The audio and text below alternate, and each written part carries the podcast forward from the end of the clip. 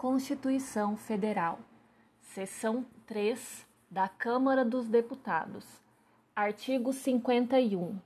Compete privativamente à Câmara dos Deputados. Inciso 1.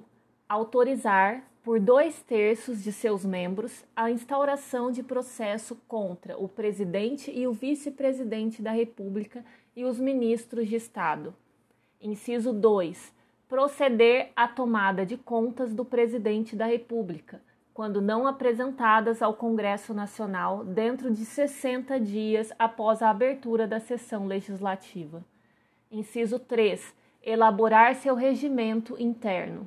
Inciso 4. Dispor sobre sua organização, funcionamento, política, criação, transformação ou extinção dos cargos, empregos e funções de seus serviços.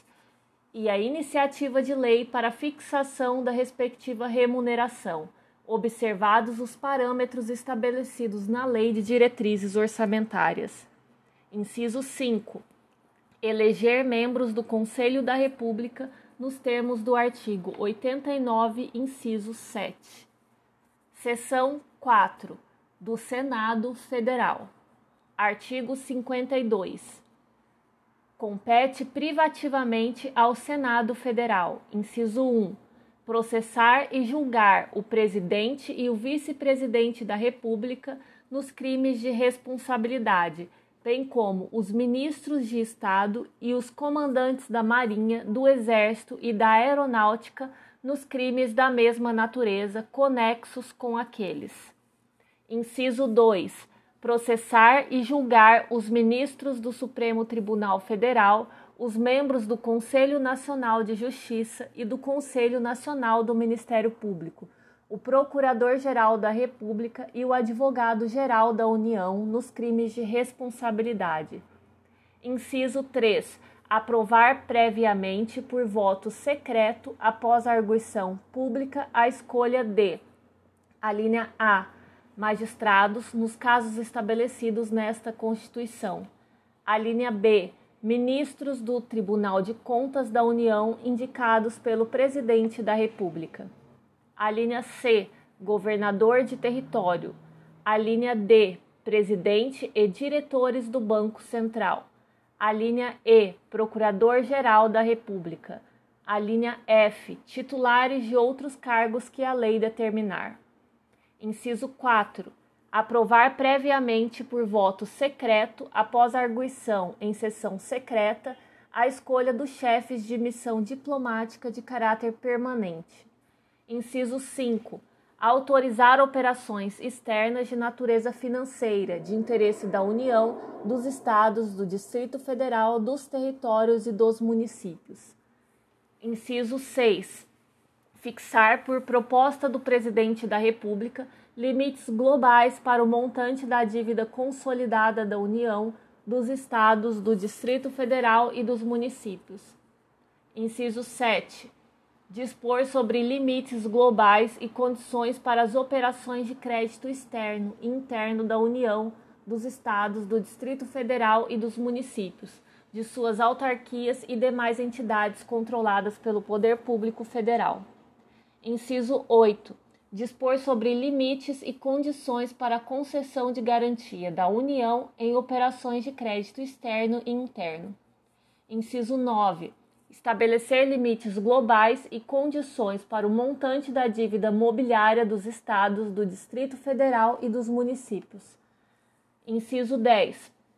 Suspender a execução, no todo ou em parte, de lei declarada inconstitucional por decisão definitiva do Supremo Tribunal Federal.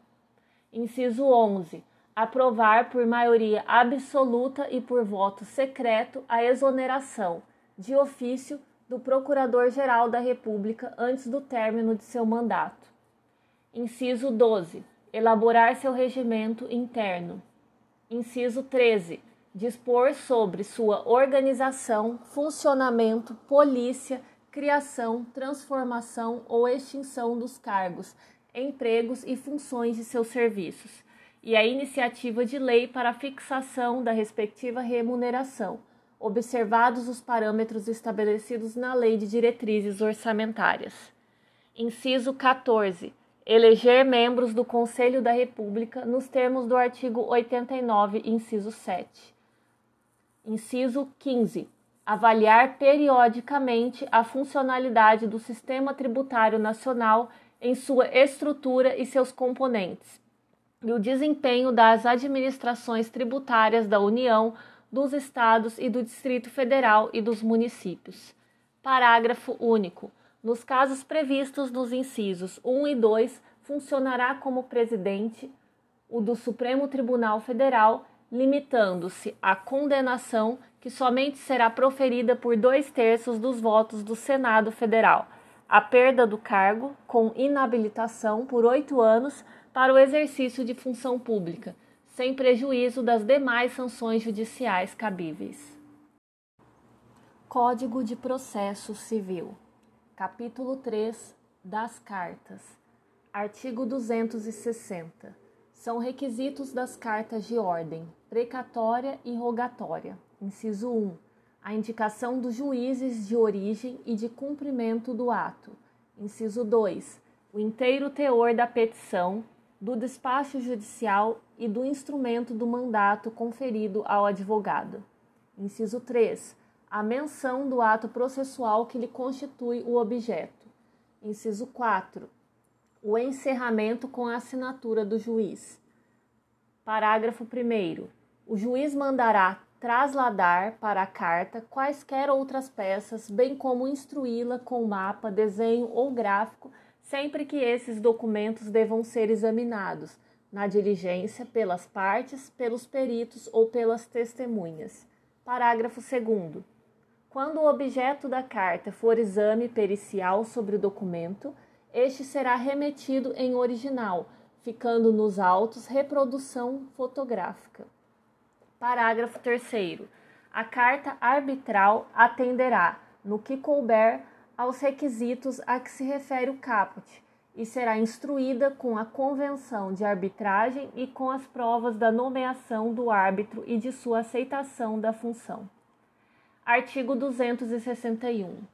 Em todas as cartas, o juiz fixará o prazo para cumprimento, atendendo à facilidade das comunicações e à natureza da diligência. Parágrafo 1. As partes deverão ser intimadas pelo juiz do ato de expedição da carta. Parágrafo 2. Expedida a carta, as partes acompanharão o cumprimento da diligência perante o juízo destinatário ao qual compete a prática dos atos de comunicação. Parágrafo 3. A parte a quem interessar o cumprimento da diligência cooperará para que o prazo a que se refere o caput seja cumprido. Artigo 262. A carta tem caráter itinerante, podendo, antes ou depois de lhe ser ordenado o cumprimento, ser encaminhada a juízo diverso do que dela consta, a fim de se praticar o ato. Parágrafo único. O encaminhamento da carta a outro juízo será imediatamente comunicado ao órgão expedidor que intimará as partes. Artigo 263. As cartas deverão, preferencialmente, ser expedidas por meio eletrônico, caso em que a assinatura do juiz deverá ser eletrônica na forma da lei. Artigo 264. A carta de ordem e a carta precatória por meio eletrônico, por telefone ou por telegrama conterão, em resumo substancial, os requisitos mencionados no artigo 250, especialmente no que se refere à aferição da autenticidade. Artigo 265 o secretário do tribunal, o escrivão ou o chefe de secretaria do juízo deprecante transmitirá por telefone a carta de ordem ou a carta precatória ao juízo em que houver de se cumprir o ato, por intermédio do escrivão do primeiro ofício da primeira vara, se houver na comarca mais de um ofício ou de uma vara, observando-se quanto aos requisitos o disposto no artigo 264. Parágrafo 1. O escrivão ou chefe de secretaria, no mesmo dia ou no dia útil imediato, telefonará ou enviará mensagem eletrônica ao secretário do tribunal, ao escrivão ou ao chefe de secretaria do juízo deprecante, lendo-lhe os termos da carta e solicitando-lhe que os confirme. Parágrafo 2. Sendo confirmada, o escrivão ou o chefe de secretaria submeterá a carta a despacho. Artigo 266 serão praticados de ofício os atos requisitados por meio eletrônico e de telegrama, devendo a parte depositar, contudo, na secretaria do tribunal ou no cartório do juízo deprecante a importância correspondente às despesas que serão feitas no juízo em que houver de praticar-se o ato. Artigo 267. O juiz recusará cumprimento à carta precatória ou arbitral devolvendo-a com decisão motivada quando, inciso 1, a carta não estiver revestida dos requisitos legais. Inciso 2, faltar ao juiz competência em razão da matéria ou da hierarquia. Inciso 3, o juiz tiver dúvida acerca de sua autenticidade. Parágrafo único. No caso de incompetência em razão da matéria ou da hierarquia, o juiz deprecado, conforme o ato a ser praticado, poderá remeter a carta ao juiz ou ao tribunal competente. Artigo 268. Cumprida a carta, será devolvida ao juízo de origem no prazo de 10 dias, independentemente de traslado, paga as custas pela parte. Capítulo 4 das Intimações. Artigo 269.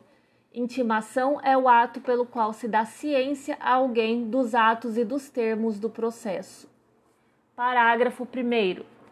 É facultado aos advogados promover a intimação do advogado da outra parte por meio do correio, juntando aos autos a seguir cópia de ofício de intimação e do aviso de recebimento. Parágrafo 2. O ofício de intimação deverá ser instruído com cópia do despacho, da decisão ou da sentença. Parágrafo 3. A intimação da União, dos Estados, do Distrito Federal, dos municípios e de suas respectivas autarquias e fundações de direito público será realizada perante o órgão de advocacia pública responsável por sua representação judicial. Artigo 270. As intimações realizam-se sempre que possível por meio eletrônico na forma da lei. Parágrafo único. Aplica-se ao Ministério Público, à Defensoria Pública e à Advocacia Pública o disposto no parágrafo 1 do artigo 246. Artigo 271. O juiz determinará de ofício as intimações em processos pendentes, salvo disposição em contrário. Artigo 272. Quando não realizadas por meio eletrônico, consideram-se feitas as intimações pela publicação dos atos no órgão oficial. Parágrafo 1. Os advogados poderão requerer que, na intimação a eles dirigida, figure apenas o nome da sociedade a que pertençam, desde que devidamente registrada na Ordem dos Advogados do Brasil. Parágrafo 2.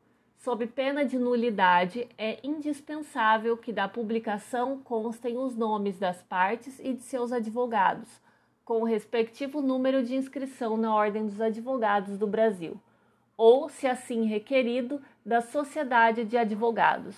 Parágrafo 3. A grafia dos nomes das partes não deve conter abreviaturas. Parágrafo 4. A grafia do nome dos advogados deve corresponder ao nome completo e ser a mesma que constar da procuração ou que estiver registrada na Ordem dos Advogados do Brasil. Parágrafo 5. Constando dos autos pedido expresso para que as comunicações dos atos processuais sejam feitas em nome dos advogados indicados, o seu desatendimento implicará nulidade. Parágrafo 6 a retirada dos autos do cartório ou da secretaria em carga pelo advogado por pessoa credenciada a pedido do advogado ou da sociedade de advogados, pela advocacia pública, pela defensoria pública ou pelo Ministério Público, implicará intimação de qualquer decisão contida no processo retirado, ainda que pendente de publicação. Parágrafo 7 o advogado e a sociedade de advogados deverão requerer o respectivo credenciamento para retirada de autos por preposto. Parágrafo 8. A parte arguirá a nulidade da intimação em capítulo preliminar do próprio ato que lhe caiba praticar, o qual será tido por tempestivo se o vício for reconhecido. Parágrafo 9. Não sendo possível a prática imediata do ato diante da necessidade de acesso prévio aos autos, a parte limitar-se-á a arguir a nulidade da intimação caso em que o prazo será contado da intimação da decisão que a reconheça. Artigo 273. Se inviável a intimação por meio eletrônico e não houver na localidade publicação em órgão oficial, incumbirá ao escrivão ou chefe de secretaria intimar de todos os atos do processo os advogados das partes. Inciso 1. Pessoalmente, se tiverem domicílio na sede do juízo Inciso 2, por carta registrada com aviso de recebimento quando forem domiciliados fora do juízo. Artigo 274. Não dispondo a lei de outro modo, as intimações serão feitas às partes, aos seus representantes legais, aos advogados e aos demais sujeitos do processo pelo correio, ou, se presentes em cartório, diretamente pelo escrivão ou chefe de secretaria. Parágrafo único. Presumem-se válidas as intimações dirigidas ao endereço constante nos autos, ainda que não recebidas pessoalmente pelo interessado, se a modificação, temporária ou definitiva, não tiver sido devidamente comunicada ao juízo, fluindo os prazos a partir da juntada aos autos do comprovante de entrega de correspondência no primitivo endereço. Artigo 275. A intimação será feita por oficial de justiça quando frustrada a realização por meio eletrônico ou pelo correio. Parágrafo 1. A certidão de intimação deve conter, inciso 1, a indicação do lugar e a descrição da pessoa intimada, mencionando, quando possível, o número de seu documento de identidade e o órgão que a expediu. Inciso 2. A declaração de entrega da contrafé Inciso 3. A nota de ciente ou a certidão de que o interessado não a apôs no mandado. Parágrafo 2. Caso necessário, a intimação poderá ser efetuada com hora certa ou por edital. Título 3. Das nulidades. Artigo 276. Quando a lei prescrever determinada forma sob pena de nulidade, a decretação desta não pode ser requerida pela parte que lhe deu causa. Artigo 277. Quando a lei prescrever determinada forma, o juiz considerará válido o ato se, realizado de outro modo, lhe alcançar a finalidade. Artigo 278. A nulidade dos atos deve ser alegada na primeira oportunidade em que couber a parte falar nos autos, sob pena de preclusão. Parágrafo único. Não se aplica o disposto no caput às nulidades que o juiz deva decretar de ofício nem prevalece a preclusão provando a parte legítimo impedimento. Artigo 279. É nulo o processo quando o membro do Ministério Público não for intimado a acompanhar o feito em que deva intervir. Parágrafo 1. Se o processo tiver tramitado sem conhecimento do membro do Ministério Público, o juiz invalidará os atos praticados a partir do momento em que ele deveria ter sido intimado. Parágrafo 2. A nulidade só pode ser decretada após a intimação do Ministério Público, que as manifestará sobre a existência ou a inexistência de prejuízo. Artigo 280. As citações e as intimações serão nulas quando feitas sem observância das prescrições legais. Artigo 281. Anulado o ato, consideram-se de nenhum efeito todos os subsequentes que dele dependam. Todavia, a nulidade de uma parte do ato não prejudicará as outras, que delas sejam independentes. Artigo 282. Ao pronunciar a nulidade, o juiz declarará que os atos são atingidos e ordenará as providências necessárias a fim de que sejam repetidos ou retificados. Parágrafo 1 o ato não será repetido, nem sua falta será suprida quando não prejudicar a parte. Parágrafo 2. quando puder decidir o mérito a favor da parte a quem aproveite a decretação da nulidade, o juiz não a pronunciará nem mandará repetir o ato ou suprir-lhe a falta. Artigo 283. O erro de forma do processo acarreta unicamente a anulação dos atos que não possam ser aproveitados, devendo ser praticados os que forem necessários a fim de se observar as prescrições legais. Parágrafo único. Dar-se-á o aproveitamento dos atos praticados, desde que não resulte prejuízo à defesa de qualquer parte. Código Civil. Seção 2 da revogação da doação. Artigo 555. A doação pode ser revogada por ingratidão do donatário ou por inexecução do encargo. Artigo 556. Não se pode renunciar antecipadamente o direito de revogar a liberalidade por ingratidão do donatário. Artigo 557 podem ser revogadas por ingratidão as doações. Inciso 1. Se o donatário atentou contra a vida do doador ou cometeu crime de homicídio doloso contra ele. Inciso 2. Se cometeu contra ele ofensa física. Inciso 3. Se o injuriou gravemente ou caluniou. Inciso 4. Se podendo ministrá-los, recusou ao doador os alimentos de que este necessitava. Artigo 558. Pode ocorrer também a revogação quando o ofendido, nos casos do artigo anterior, for o cônjuge, ascendente, descendente, ainda que adotivo ou irmão do doador. Artigo 559. A revogação, por qualquer desses motivos, deverá ser pleiteada dentro de um ano, a contar de quando chegue ao conhecimento do doador o fato que autorizar, e de ter sido o donatário o seu autor. Artigo 560.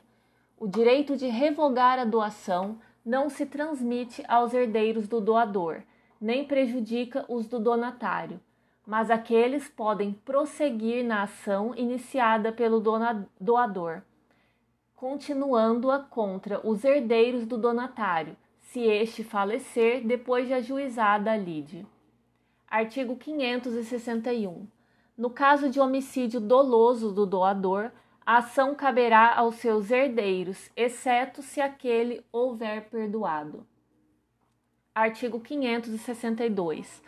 A doação onerosa pode ser revogada por inexecução do encargo, se o donatário incorrer em mora. Não havendo prazo para o cumprimento, o doador poderá notificar judicialmente o donatário, assinando-lhe prazo razoável para que cumpra a obrigação assumida. Artigo 563. A revogação por ingratidão não prejudica os direitos adquiridos por terceiros nem obriga o donatário a restituir os frutos percebidos antes da citação válida, mas sujeita-o a pagar os posteriores e, quando não possa restituir em espécie as coisas doadas, a indenizá-la pelo meio termo de seu valor. Artigo 564. Não se revogam por ingratidão. Inciso 1. As doações puramente remuneratórias Inciso 2. As oneradas com encargo já cumprido. Inciso 3. As que se fizerem em cumprimento de obrigação natural. Inciso 4. As feitas para determinado casamento. Capítulo 5. Da locação de coisas. Artigo 565. Na locação de coisas, uma das partes se obriga a ceder à outra por tempo determinado ou não, o uso e gozo de coisa não fungível, mediante certa retribuição. Artigo 566. O locador é obrigado, inciso 1, a entregar ao locatário a coisa alugada com suas pertenças em estado de servir ao uso a que se destina, e a mantê-la nesse estado pelo tempo do contrato, salvo cláusula expressa em contrário.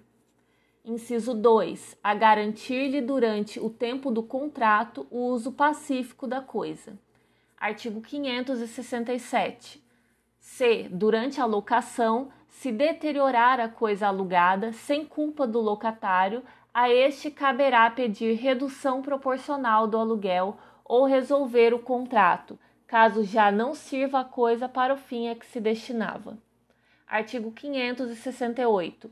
O locador resguardará o locatário dos embaraços e turbações de terceiros que tenham ou pretendam ter direito sobre a coisa alugada e responderá pelos seus vícios ou defeitos anteriores à locação.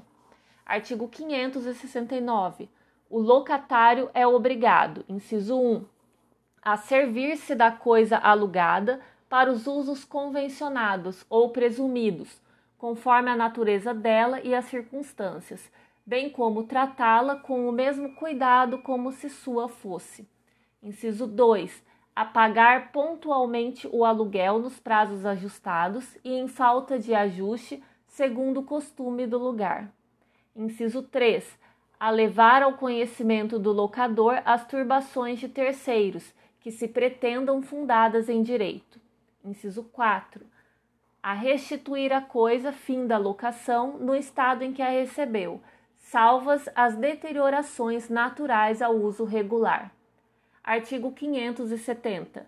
Se o locatário empregar a coisa em uso diverso do ajustado ou do a que se destina, ou se ela se danificar por abuso do locatário, poderá o locador, além de rescindir o contrato, exigir perdas e danos.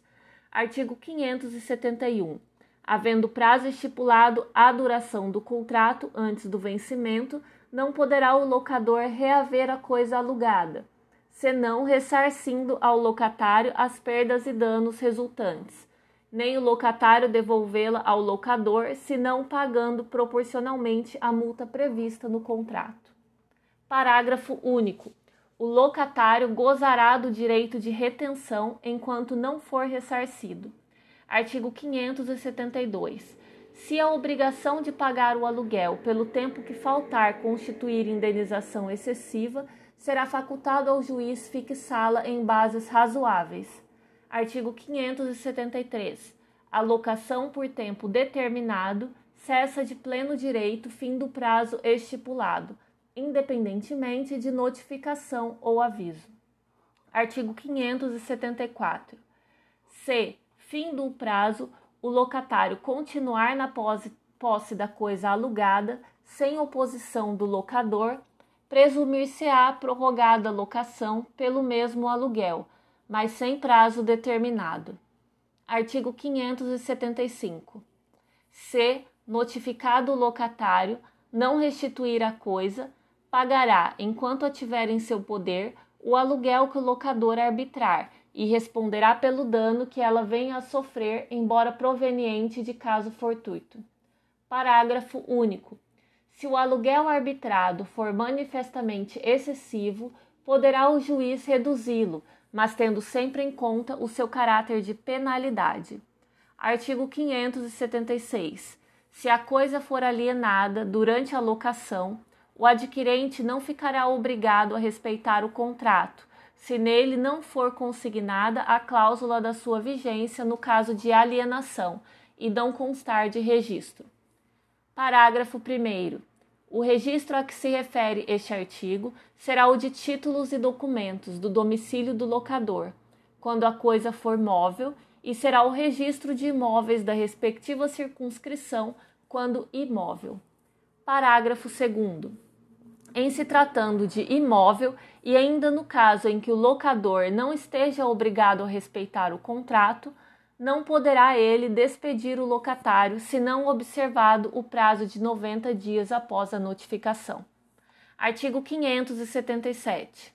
Morrendo o locador ou o locatário, transfere-se aos seus herdeiros a locação por tempo determinado. Artigo 578. Salvo disposição em contrário, o locatário goza do direito de retenção no caso de benfeitorias necessárias ou no de benfeitorias úteis, se estas houverem sido feitas com expresso consentimento do locador. Capítulo 6 do empréstimo, seção 1 do comodato. Artigo 579. O comodato é o empréstimo gratuito de coisas não fungíveis, per face com a tradição do objeto. Artigo 580. Os tutores, curadores e, em geral, todos os administradores de bens alheios não poderão dar em comodato, sem autorização especial, os bens confiados à sua guarda. Artigo 581. Se o comodato não tiver prazo convencional, presumir-se-lhe-á o necessário para o uso concedido, não podendo o comodante, salvo necessidade imprevista e urgente, reconhecida pelo juiz, suspender o uso e gozo da coisa emprestada, antes de fim do prazo convencional, ou o que se determine pelo uso outorgado. Artigo 582. O comodatário é obrigado a conservar, como se sua própria fora, a coisa emprestada, não podendo usá-la senão de acordo com o contrato ou a natureza dela, sob pena de responder por perdas e danos. O comodatário, constituído em mora, além de por ela responder, pagará até restituí-la o aluguel da coisa que for arbitrado pelo comodante. Artigo 583. Se, correndo risco, o objeto do comodato, juntamente com outros do comodatário, antepuser este a salvação dos seus, abandonando o do comodante, responderá pelo dano ocorrido, ainda que se possa atribuir ca a caso fortuito ou a força maior. Artigo 584. O comodatário não poderá jamais recobrar do comodante as despesas feitas com o uso e gozo da coisa emprestada. Artigo 585. Se duas ou mais pessoas forem simultaneamente comodatárias de uma coisa, ficarão solidariamente responsáveis para com o comodante.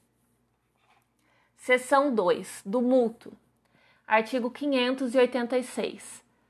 O mútuo é o empréstimo de coisas fungíveis. O mutuário é obrigado a restituir ao mutuante o que lhe recebeu em coisa do mesmo gênero, qualidade e quantidade. Artigo 587. Este empréstimo transfere o domínio da coisa emprestada ao mutuário, por cuja conta correm todos os riscos dela desde a tradição. Artigo 588. O mútuo feito à pessoa menor sem prévia autorização daquele sob cuja guarda estiver, não pode ser reavido nem do mutuário nem de seus fiadores. Artigo 589. Cessa a disposição do artigo antecedente. Inciso 1. Se a pessoa de cuja autorização necessitava o mutuário para contrair o empréstimo o ratificar posteriormente. Inciso 2 se o menor, estando ausente, essa pessoa, se viu obrigado a contrair o empréstimo para os seus alimentos habituais. Inciso 3. Se o menor tiver bens ganhos com o seu trabalho, mas, em tal caso, a execução do credor não lhes poderá ultrapassar as forças. Inciso 4. Se o empréstimo reverteu em benefício do menor. Inciso 5 se o menor obteve o empréstimo maliciosamente. Artigo 590. O mutuante pode exigir garantia da restituição se antes do vencimento o mutuário sofrer notória mudança em sua situação econômica. Artigo 591. Destinando-se o mútuo a fins econômicos, presumem-se devidos juros, os quais, sob pena de redução, não poderão exceder a taxa a que se refere o artigo 406, permitida a capitalização anual. Artigo 592. Não se tendo convencionado expressamente o prazo do mútuo será: inciso 1. Até a próxima colheita, se o mútuo for de produtos agrícolas, assim para o consumo como para semeadura. Inciso 2. De 30 dias, pelo menos, se for de dinheiro. Inciso 3. Do espaço de tempo que declarar o mutuante, se for de qualquer outra coisa fungível. Capítulo 7. Da prestação de serviço. Artigo 593. A prestação de serviço que não estiver sujeita às leis trabalhistas ou à lei especial reger-se-á pelas disposições deste capítulo. Artigo 594. Toda espécie de serviço ou trabalho lícito, material ou imaterial, pode ser contratada mediante retribuição. Artigo 595. No contrato de prestação de serviço, quando qualquer das partes não souber ler nem escrever, o instrumento poderá ser assinado a rogo e subscrito por duas testemunhas. Artigo 596. Não se tendo estipulado nem chegado a acordo as partes, fixar-se-á por arbitramento a retribuição, segundo o costume do lugar, o tempo de serviço e sua qualidade. Artigo 597 a retribuição pagar-se-á depois de prestado o serviço, se por convenção ou costume não houver de ser adiantada ou paga em prestações. Artigo 598. A prestação de serviço não se poderá convencionar por mais de quatro anos, embora o contrato tenha por causa o pagamento de dívida de quem o presta, ou se destine à execução de certa e determinada obra. Neste caso, decorridos quatro anos, dar-se-á por findo o contrato, ainda que não concluída a obra. Artigo 599. Não havendo prazo estipulado, nem se podendo inferir da natureza do contrato ou do costume do lugar, qualquer das partes a seu arbítrio, mediante prévio aviso, pode resolver o contrato. Parágrafo único. Dar-se-á o aviso, inciso 1, com antecedência de oito dias, se o salário se houver fixado por tempo de um mês ou mais. Inciso 2. Com antecipação de quatro dias, se o salário se tiver ajustado por semana ou quinzena. Inciso 3. De véspera, quando se tenha contratado por menos de sete dias. Artigo 600. Não se conta no prazo do contrato o tempo em que o prestador de serviço, por culpa sua, deixou de servir. Artigo 601. Não sendo o prestador de serviço contratado para certo e determinado trabalho, entender-se-á que se obrigou a todo e qualquer serviço compatível com as suas forças e condições. Artigo 602. O prestador de serviço contratado por tempo certo ou por obra determinada não se pode ausentar ou despedir sem justa causa antes de preenchido o tempo ou concluída a obra. Parágrafo único. Se se despedir sem justa causa, terá direito à retribuição vencida, mas responderá por perdas e danos. O mesmo dar-se-á se despedido por justa causa.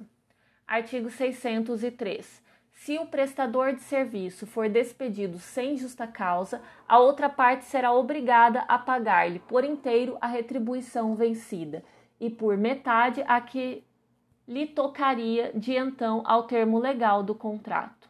Artigo 604. Findo o contrato, o prestador de serviço tem direito a exigir da outra parte a declaração de que o contrato está findo. Igual direito lhe cabe se for despedido sem justa causa ou se tiver havido motivo justo para deixar o serviço. Artigo 605 nem aquele a quem os serviços são prestados poderá transferir a outrem o direito aos serviços ajustados, nem o prestador de serviços, sem aprazimento de outra parte, dar substituto que os preste. Artigo 606. Se o serviço for prestado por quem não possua título de habilitação ou não satisfaça requisitos outros estabelecidos em lei, não poderá quem os prestou cobrar a retribuição normalmente correspondente ao trabalho executado, mas se deste resultar benefício para outra parte, o juiz atribuirá a quem o prestou uma compensação razoável, desde que tenha agido com boa fé. Parágrafo único. Não se aplica a segunda parte deste artigo quando a proibição da prestação de serviço resultar de lei de ordem pública. Artigo 607. O contrato de prestação de serviço acaba com a morte de qualquer das partes. termina ainda pelo escoamento do prazo, pela conclusão da obra, pela rescisão do contrato mediante aviso prévio, por inadimplemento de qualquer das partes ou pela impossibilidade de continuação do contrato, motivada por força maior. Artigo 608. Aquele que aliciar pessoas obrigadas em contrato escrito a prestar serviço a outrem pagará a este a importância que ao prestador de serviço, pelo ajuste desfeito, houvesse de caber durante dois anos. Artigo 609. A alienação do prédio agrícola onde a prestação do serviço se opera, não importa a rescisão do contrato, salvo ao prestador opção entre continuá-lo com o adquirente da propriedade ou com o primitivo contratante. Código Penal Capítulo 6 dos efeitos da condenação. Efeitos genéricos e específicos. Artigo 91. São efeitos da condenação. Inciso 1. Tornar certa a obrigação de indenizar o dano causado pelo crime. Inciso 2. A perda em favor da União, ressalvado o direito do lesado ou de terceiro de boa-fé. A linha A dos instrumentos do crime, desde que consistam em coisas cujo fabrico, alienação, uso, porte ou detenção constitua fato ilícito. A linha B, do produto do crime ou de qualquer bem ou valor que constitua proveito auferido pelo agente com a prática do fato criminoso. Parágrafo 1 poderá ser decretada a perda de bens ou valores equivalentes ao produto ou proveito do crime quando estes não forem encontrados ou quando se localizarem no exterior. Parágrafo 2. Na hipótese do parágrafo 1, as medidas assecuratórias previstas na legislação processual poderão abranger bens ou valores equivalentes do investigado ou acusado para posterior decretação de perda. Artigo 91-A.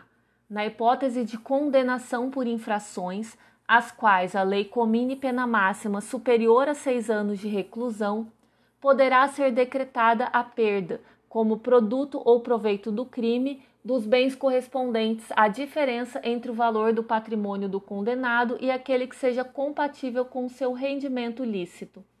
Parágrafo 1. Para efeito da perda prevista no caput deste artigo, entende-se por patrimônio do condenado todos os bens. Inciso 1. De sua titularidade ou em relação aos quais ele tenha o domínio e o benefício direto ou indireto, na data da infração penal ou recebidos posteriormente. E, inciso 2, transferidos a terceiros a título gratuito ou mediante contraprestação irrisória, a partir do início da atividade criminal. Parágrafo 2. O condenado poderá demonstrar a inexistência da incompatibilidade ou a procedência lícita do patrimônio. Parágrafo 3. A perda prevista neste artigo deverá ser requerida expressamente pelo Ministério Público, por ocasião do oferecimento da denúncia com indicação da diferença apurada. Parágrafo 4. Na sentença condenatória, o juiz deve declarar o valor da diferença apurada e especificar os bens cuja perda for decretada. Parágrafo 5. Os instrumentos utilizados para a prática de crimes por organizações criminosas e milícias deverão ser declarados perdidos em favor da União ou do Estado, dependendo da justiça onde tramita a ação penal ainda que não ponham em perigo a segurança das pessoas, a moral ou a ordem pública, nem ofereçam sério risco de ser utilizados para o cometimento de novos crimes. Artigo 92. São também efeitos da condenação. Inciso 1. A perda de cargo, função pública ou mandato eletivo. A linha A. Quando aplicada a pena privativa de liberdade por tempo igual ou superior a um ano nos crimes pra praticados com abuso de poder ou violação do dever para com a administração pública. A linha B, quando for aplicada pena privativa de liberdade por tempo superior a quatro anos nos demais casos.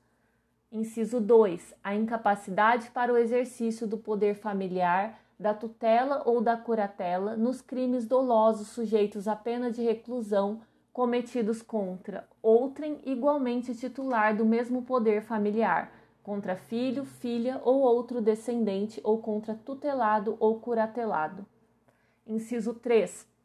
A inabilitação para dirigir veículo quando utilizado como meio para a prática de crime doloso. Parágrafo único. Os efeitos de que trata este artigo não são automáticos, devendo ser motivadamente declarados na sentença. Capítulo 7 da Reabilitação. Reabilitação. Artigo 93. A reabilitação alcança quaisquer penas aplicadas em sentença definitiva assegurando ao condenado o sigilo dos registros sobre o seu processo e condenação. Parágrafo único. A reabilitação poderá, também, atingir os efeitos da condenação, previstos no artigo 92 deste Código, vedada reintegração na situação anterior, nos casos do inci dos incisos 1 e 2 do mesmo artigo.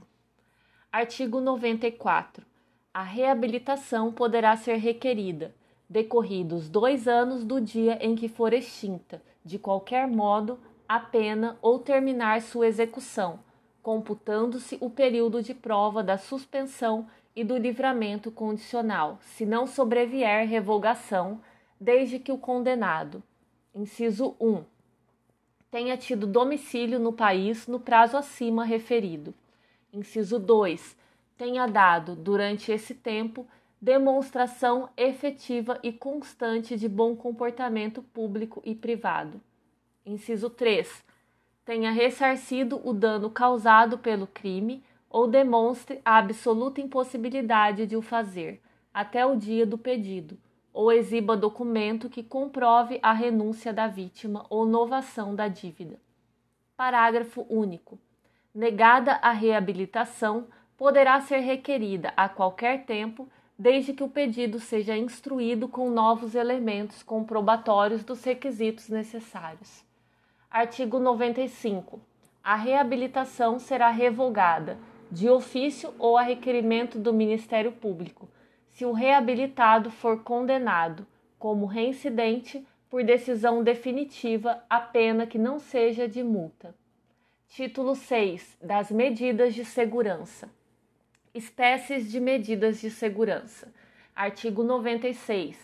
As medidas de segurança são: inciso 1, internação em hospital de custódia e tratamento psiquiátrico, ou a falta em outro estabelecimento adequado. Inciso 2, sujeição a tratamento ambulatorial. Parágrafo único. Extinta a punibilidade, não se impõe medida de segurança nem subsiste a que tenha sido imposta. Imposição da medida de segurança para inimputável. Artigo 97. Se o agente for inimputável, o juiz determinará sua internação. Artigo 26. Se, todavia, o fato previsto como crime for punível com detenção, poderá o juiz submetê-lo a tratamento ambulatorial. Prazo, parágrafo 1. A internação ou tratamento ambulatorial será por tempo indeterminado, perdurando enquanto não for averiguada, mediante perícia médica, a cessação de periculosidade. O prazo mínimo deverá ser de 1 a 3 anos. Perícia médica, parágrafo 2. A perícia médica realizar-se-á ao termo do prazo mínimo fixado e deverá ser repetida de ano em ano, ou a qualquer tempo, se o determinar o juiz da execução. Desinternação ou liberação condicional. Parágrafo 3. A desinternação ou a liberação será sempre condicional, devendo ser restabelecida a situação anterior se o agente, antes do decurso de um ano, pratica fato indicativo de persistência de sua periculosidade. Parágrafo 4. Em qualquer fase do tratamento ambulatorial, poderá o juiz determinar a internação do agente se essa providência for necessária para fins curativos. Substituição da pena por medida de segurança para o semi-imputável. Artigo 98. Na hipótese do parágrafo único do artigo 26 deste Código, e necessitando o condenado de especial tratamento curativo, a pena privativa de liberdade pode ser substituída pela internação ou tratamento ambulatorial pelo prazo mínimo de 1 a 3 anos, nos termos do artigo anterior e respectivos parágrafos 1 a 4. Direitos do internado. Artigo 99. O internado será recolhido a estabelecimento dotado de características hospitalares e será submetido a tratamento. Código de Processo Penal. Capítulo 7 do reconhecimento de pessoas e coisas. Artigo 226. Quando houver necessidade de fazer-se o reconhecimento de pessoa, proceder-se-á pela seguinte forma: Inciso 1. A pessoa que tiver de fazer o reconhecimento será convidada a descrever a pessoa que deva ser reconhecida. Inciso 2. A pessoa cujo reconhecimento se pretender será colocada, se possível, ao lado de outras que com ela tiverem qualquer semelhança, convidando-se quem tiver de fazer o reconhecimento a apontá-la. Inciso 3. Se houver razão para recear que a pessoa chamada para o reconhecimento, por efeito de intimidação ou outra influência, não diga a verdade em face da pessoa que deve ser reconhecida, a autoridade providenciará para que esta não veja aquela. Inciso 4. Do ato de reconhecimento, lavrar-se-á auto pormenorizado, subscrito pela autoridade, pela pessoa chamada para proceder ao reconhecimento e por duas testemunhas presenciais. Parágrafo único. O disposto no número 3 deste artigo não terá aplicação na fase da instrução criminal ou em plenário de julgamento. Artigo 227. No reconhecimento de objeto, proceder-se-á com as cautelas estabelecidas no artigo anterior, no que for aplicável. Artigo 228. Se várias forem as pessoas chamadas a efetuar o reconhecimento de pessoa ou de objeto, cada um fará a prova em separado, evitando-se qualquer comunicação entre elas. Capítulo 8 da Acariação. Artigo 229 a acariação será admitida entre acusados, entre acusado e testemunha, entre testemunhas, entre acusado ou testemunhas e a pessoa ofendida, e entre as pessoas ofendidas, sempre que se divergirem em suas declarações sobre fatos ou circunstâncias relevantes. Parágrafo único. Os acariados serão reperguntados para que expliquem os pontos de divergências, reduzindo-se a termo o ato de acariação. Artigo 230. Se ausente alguma testemunha, cujas declarações diverjam das outras, das de outra que esteja presente, a esta se darão a conhecer os pontos da divergência, consignando-se no alto o que explicar ou observar se subsistir a discordância, expedir-se-á precatória a autoridade do lugar onde resida a testemunha ausente, transcrevendo-se as declarações desta e as da testemunha presente, nos pontos em que divergirem, bem como o texto do referido auto, a fim de que se complete a diligência, ouvindo-se a testemunha ausente pela mesma forma estabelecida para a testemunha presente. Esta diligência só se realizará quando não importe demora prejudicial ao processo e o juiz a entenda conveniente. Capítulo 9 dos documentos. Artigo 231. Salvo os casos expressos em lei, as partes poderão apresentar documentos em qualquer fase do processo. Artigo 232. Consideram-se documentos quaisquer escritos, instrumentos ou papéis, públicos ou particulares. Parágrafo único. A fotografia do documento, devidamente autenticada, se dará o mesmo valor do original. Artigo 233.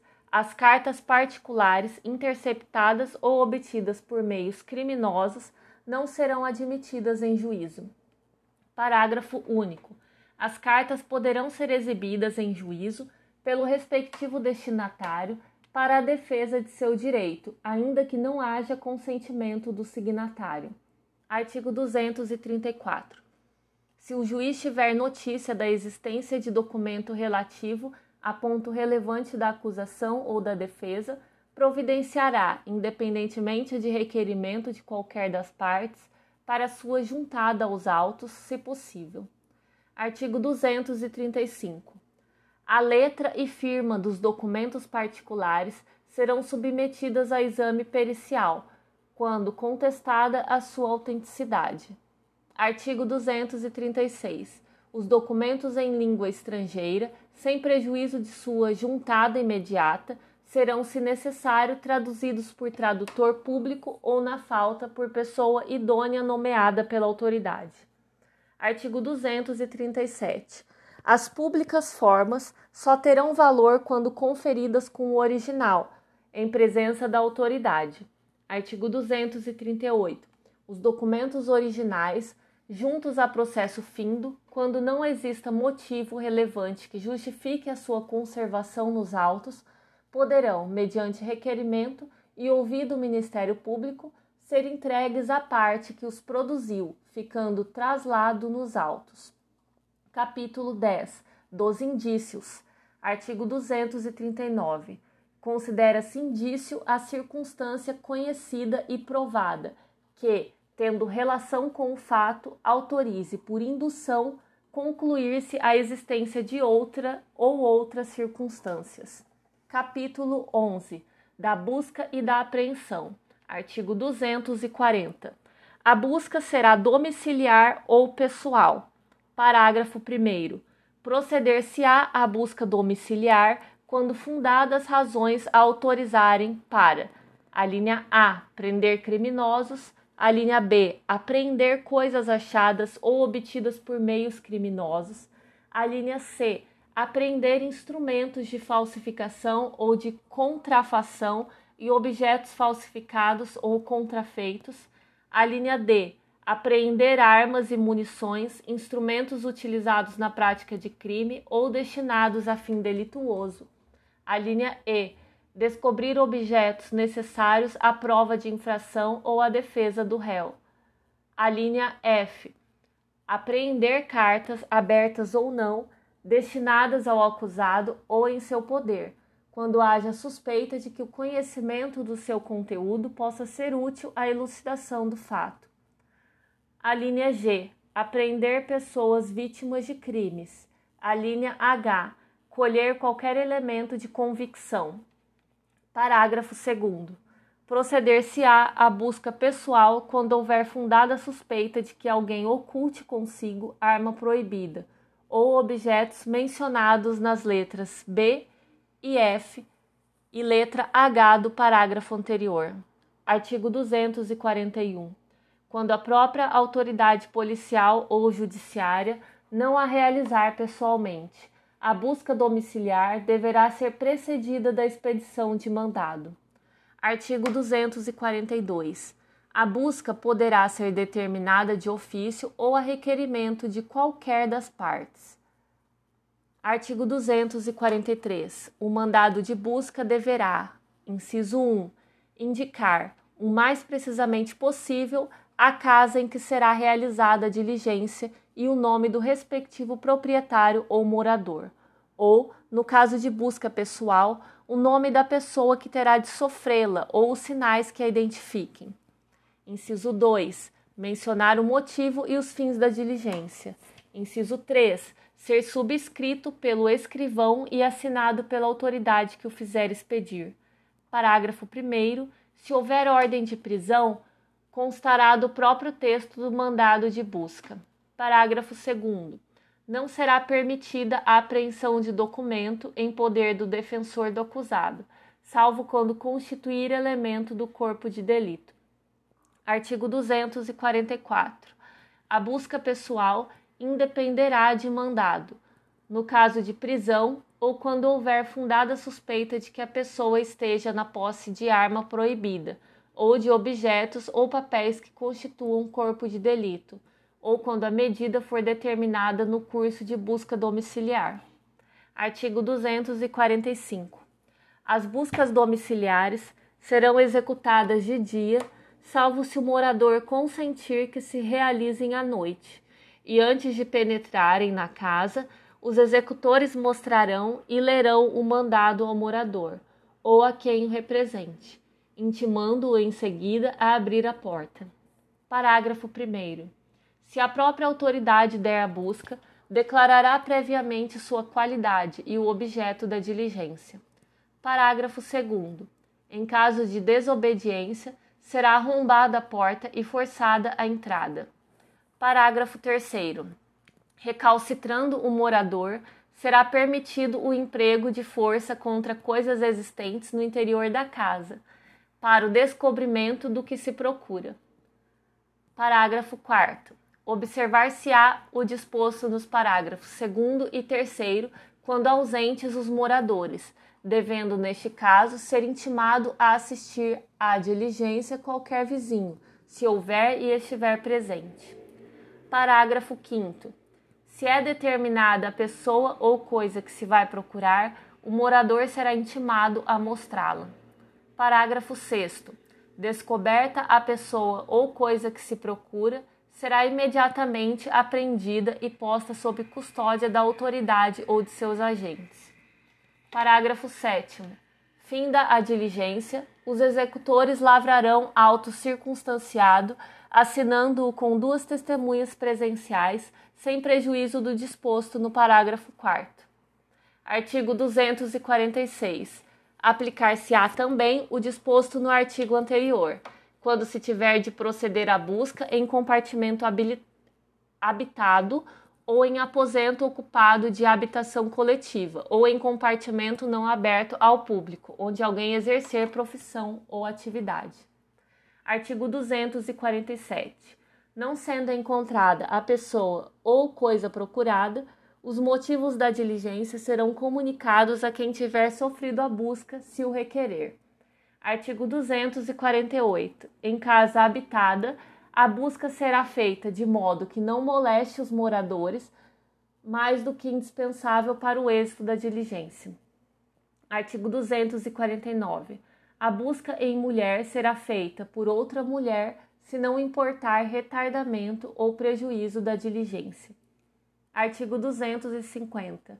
A autoridade ou seus agentes poderão penetrar no território de jurisdição alheia, ainda que de outro Estado, quando, para o fim de apreensão, forem no segmento de pessoa ou coisa, devendo apresentar-se à competente autoridade local antes da diligência ou após, conforme a urgência desta. Parágrafo 1. Entender-se-á que a autoridade ou seus agentes vão em seguimento da pessoa ou coisa quando: a linha A, tendo conhecimento direto de sua remoção ou transporte, a seguirem sem interrupção, embora depois a percam de vista. A linha B, ainda que não a tenham avistado, mas sabendo, por informações fidedignas ou circunstâncias indiciárias, que está sendo removida ou transportada em determinada direção, forem ao seu encalço. Parágrafo 2. Se as autoridades locais tiverem fundadas razões para duvidar da legitimidade das pessoas que, nas referidas diligências, entrarem pelos seus distritos ou da legalidade dos mandados que apresentarem, poderão exigir as provas dessa legitimidade, mas de modo que não se frustre a diligência. Código Tributário Nacional. Seção 3. Imposto sobre a transmissão de bens imóveis e de direitos a ele relativos. Artigo 35. O imposto de competência dos Estados sobre a transmissão de bens imóveis e de direitos a ele relativos tem como fato gerador Inciso 1. A transmissão a qualquer título da propriedade ou do domínio útil de bens imóveis por natureza ou por acessão física, como definidos na Lei Civil. Inciso 2. A transmissão a qualquer título de direitos reais sobre imóveis, exceto os direitos reais de garantia. Inciso 3. A cessão de direitos relativos às transmissões referidas nos incisos 1 e 2. Parágrafo único. Nas transmissões causa-mortes, ocorrem tantos fatos geradores distintos quanto sejam os herdeiros ou legatários. Artigo 36. Ressalvado o disposto no artigo seguinte, o imposto não incide sobre a transmissão de bens ou direitos referidos no artigo anterior. Inciso 1. Quando efetuada para sua incorporação ao patrimônio de pessoa jurídica em pagamento de capital nela subscrito. Inciso 2. Quando decorrente da incorporação ou da fusão de uma pessoa jurídica por outra ou com outra. Parágrafo único o imposto não incide sobre a transmissão aos mesmos alienantes dos bens e direitos adquiridos na forma do inciso 1 deste artigo, em decorrência de sua desincorporação do patrimônio da pessoa jurídica a que foram conferidos. Artigo 37. O disposto no artigo anterior não se aplica quando a pessoa jurídica adquirente tenha como atividade preponderante a venda ou locação de propriedade imobiliária ou a cessão de direitos relativos à sua aquisição. Parágrafo 1. Considera-se caracterizada a atividade preponderante referida neste artigo quando mais de 50% da receita operacional da pessoa jurídica adquirente nos dois anos anteriores e nos dois anos subsequentes à aquisição decorrer de transações mencionadas neste artigo. Parágrafo 2 se a pessoa jurídica adquirente iniciar suas atividades após a aquisição ou menos de dois anos antes dela, apurar-se-á a preponderância referida no parágrafo anterior, levando em conta os três primeiros anos seguintes à data da aquisição. Parágrafo 3. Verificada a preponderância referida neste artigo, tornar-se-á devido o imposto, nos termos da lei vigente, à data da aquisição sobre o valor do bem ou direito nessa data. Parágrafo 4. O disposto neste artigo não se aplica à transmissão de bens ou direitos quando realizada em conjunto com a totalidade do patrimônio da pessoa jurídica alienante. Artigo 38. A base de cálculo do imposto é o valor venal dos bens ou direitos transmitidos. Artigo 39 a alíquota do imposto não excederá os limites fixados em resolução do Senado Federal, que distinguirá, para efeito de aplicação da alíquota mais baixa, as transmissões que atendam à política nacional de habitação. Artigo 40. O montante do imposto é dedutível do devido à União, a título de imposto de que trata o artigo 43, sobre o provento decorrente da mesma transmissão. Artigo 41 o imposto compete ao Estado da situação do imóvel transmitido, ou sobre que versarem os direitos cedidos, mesmo que a mutação patrimonial decorra de sucessão aberta no estrangeiro. Artigo 42. Contribuinte do imposto é qualquer das partes na operação tributada, como dispuser a lei.